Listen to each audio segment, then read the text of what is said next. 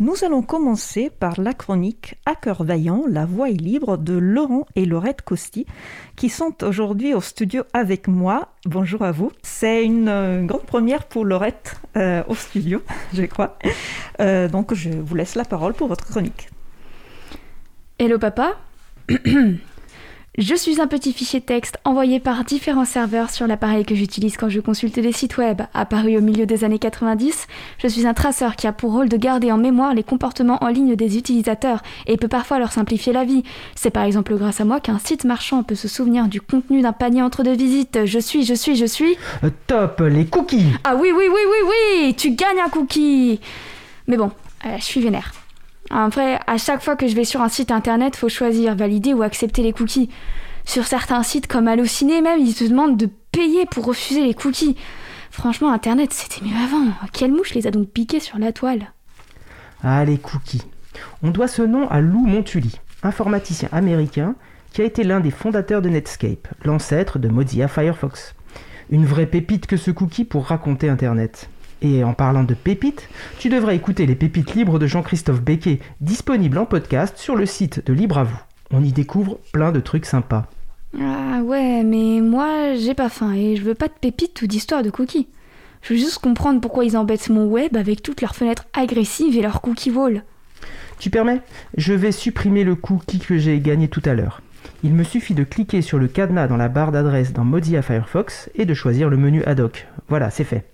Mais euh, du coup, c'est quoi l'intérêt d'effacer les cookies si je perds mon panier? Ou si je dois redonner ma préférence de langage Ou pire, voir réapparaître encore une fois le cookie wall? Hélas, s'il y a des gentils cookies qui sont là pour t'aider, ils ne sont plus seuls. Il y a aussi des cookies méchants et intrusifs qui veulent tout savoir de toi. D'ailleurs, parfois, même les gentils cookies peuvent être ambigus et contribuer à mieux cerner tes habitudes. Hmm, et du coup, les méchants cookies, je peux les supprimer sans vergogne? Mince, euh, je crois que ce mot vergogne n'est plus très utilisé de nos jours et ça risque de ne pas faire très naturel dans ta bouche dans cette chronique. Ah ouais, ouais, je te confirme, dans la vraie vie, j'aurais plutôt dit un truc du genre euh, je peux les tracher à terre without regrets. Puis en plus, ça aurait permis de glisser un mauvais jeu de mots médical de deuxième écoute. Mm, Mais bref, revenons à mes cookies. Donc oui, des cookies vilains existent et sont là à des fins de ciblage. Des serveurs déposent des traceurs et l'information collectée est revendue à des régies publicitaires. C'est l'évolution dans le monde numérique de ce qui se pratiquait avant. Tu t'abonnais à un magazine de chasse et tu recevais ensuite de la publicité dans ta boîte aux lettres pour des promos sur les cartouches pendant la gueule. Blanc. Mais il y a tant de cookies que ça, euh, des traceurs vilains. Pour s'en rendre compte, le meilleur moyen est de reproduire cette petite expérience que le prof de physique libriste Georges Casnadar pratique dans sa classe. Fanboy. D'abord, tu ouvres Firefox, tu désactives éventuellement les add-ons ou plugins anti-traçage que tu aurais mis en place pour une navigation plus tranquillisée. Hmm, comme Privacy Badger, uBlock Origin, ou Canvas Fingerprint Defender, ou même Ghostory par exemple. Waouh, je vois que tu maîtrises quelques extensions incontournables pour limiter tes traces sur Internet. Respect total de moi envers toi. Mhm, merci. Mais euh, des fois, je suis quand même gênée de les activer parce que ça limite les rémunérations des youtubeurs à cause du manque à gagner, déjà faible pour eux euh, sur les revenus publicitaires par exemple. Hmm, je vois. C'est un peu plus compliqué que ça, à mon avis. De fait, la question de la rémunération de celles et ceux qui produisent des contenus est un sujet extrêmement important, mais je trouve ça un peu pratique de la part des géants du web de dire qu'il faut désactiver les antitraceurs et les antipubs. C'est d'abord pour protéger leurs profits colossaux qu'ils disent ça, et les youtubeurs, par exemple, sont de bons alibis et font de bons petits soldats. Si les géants du web étaient si empathiques, ils auraient contribué de meilleure grâce à financer la presse ou à payer des impôts décents plutôt que d'élever l'optimisation fiscale au rang d'un art ultime. Mhm, ouais, d'autant que bah, quand on regarde les conditions pour gagner un peu d'argent sur YouTube, ah, il y a beaucoup de prétendants et de prétendantes, mais peu d'élus, même si ça évolue avec le métier d'influenceur et les partenariats. Bon, bref, j'ai désactivé les anti-traceurs, et ensuite? Tu ouvres le débogueur de Firefox par la touche F12 par exemple, tu sélectionnes le volet réseau, et là, tu hallucines. Damn, exact. Euh, je confirme, j'hallucine. Waouh. La quantité juste incroyable de trucs qui passent. Et donc tout ça, c'est des cookies.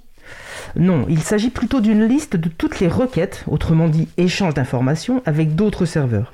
Si tu essaies avec le site laposte.fr, le volet réseau précédemment ouvert affiche 105 requêtes, dont 22 ne sont pas associés au domaine laposte.fr.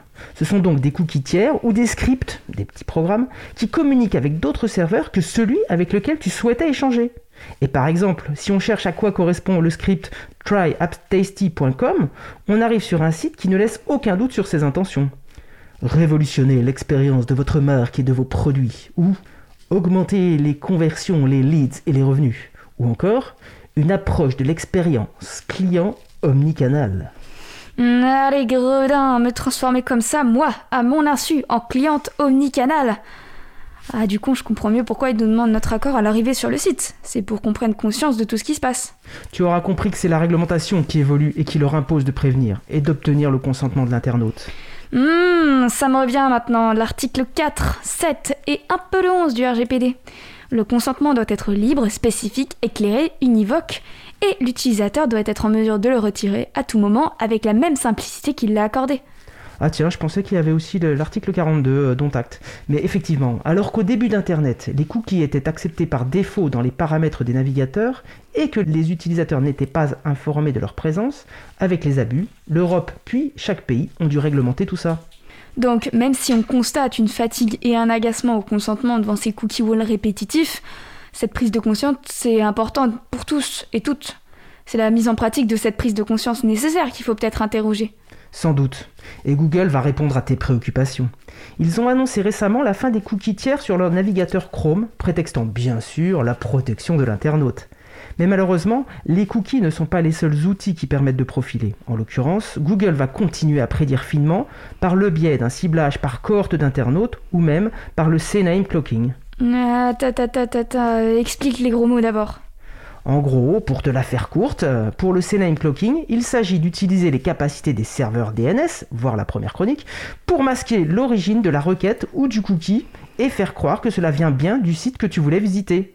Bref, c'est tromper les gens et ça outrepasse la nécessité du consentement. Et puis, il y a aussi l'empreinte numérique ou fingerprint, c'est-à-dire la reconnaissance par l'intermédiaire du matériel utilisé, du navigateur, du système d'exploitation, etc. En croisant ces informations et d'autres, on peut même déduire facilement des données sensibles dont l'orientation sexuelle, religieuse ou politique. Et comme tu l'as dit en plus, bah, dans la chronique 3, quand on sait prédire, on sait influencer. Tant commercialement que politiquement. Ah, démocratie en danger, dirait mamie. Et en préparant cette chronique, j'ai même découvert tout ce qui est à l'œuvre avec les données ainsi collectées. Sur link.cnil.fr, on découvre que qu'elles font l'objet de transactions incroyables. La différenciation par utilisateur et par annonceur a conduit au développement de systèmes permettant de mettre en relation des annonceurs et une impression, un espace publicitaire affiché à un utilisateur sur un site web, dans un délai très court correspondant au temps de chargement d'une page web, donc inférieur à 100 millisecondes. Mais c'est dingue, attends 100 millisecondes C'est 20 fois le temps qu'il faut à XOR pour revêtir son scaphandre de combat Tout juste. On vous mettra la ref euh, pour les boomers sur la page du podcast. Et durant ces 100 millisecondes, les impressions sont proposées à de nombreux services publicitaires via un système d'enchères qui s'améliore avec la précision des données fournies. Ces transactions avec nos données représentent plusieurs centaines de milliards d'enchères par jour, alors qu'en comparaison, la bourse de New York ne gère environ que 12 milliards de transactions. Oh les boulos à New York Mais euh, avec tout ça, faut vraiment que je travaille mes traces sur internet du coup. C'est pas possible d'alimenter sciemment un tel système. Je tiens en courage en tout cas, mais ça reste d'une grande complexité. Malgré mon expérience, je reste une vraie passoire à donner. C'est un travail de chaque instant que d'essayer de maîtriser cela. Hmm, bon bah je vais essayer de m'y atteler. Je te fais la bise mon papa Potam. La bise aussi, et n'oublie pas, à cœur vaillant, la voix est libre. Merci, merci beaucoup à Laurent et Laurette Costi pour cette chronique. Euh, je pense que je ne suis pas la seule à être une grande fan de, votre chronique, euh, qui à la fin à la, fois euh, drôle, pédagogique. Il y a un énorme boulot derrière. Il suffit de regarder la liste de références sur notre page consacrée à l'émission. Je vous invite à la consulter parce qu'il y a vraiment plein de choses à apprendre. Donc je vous dis merci encore et rendez-vous euh, à la rentrée en septembre pour une prochaine chronique peut-être. Merci Isabella. Merci. Merci.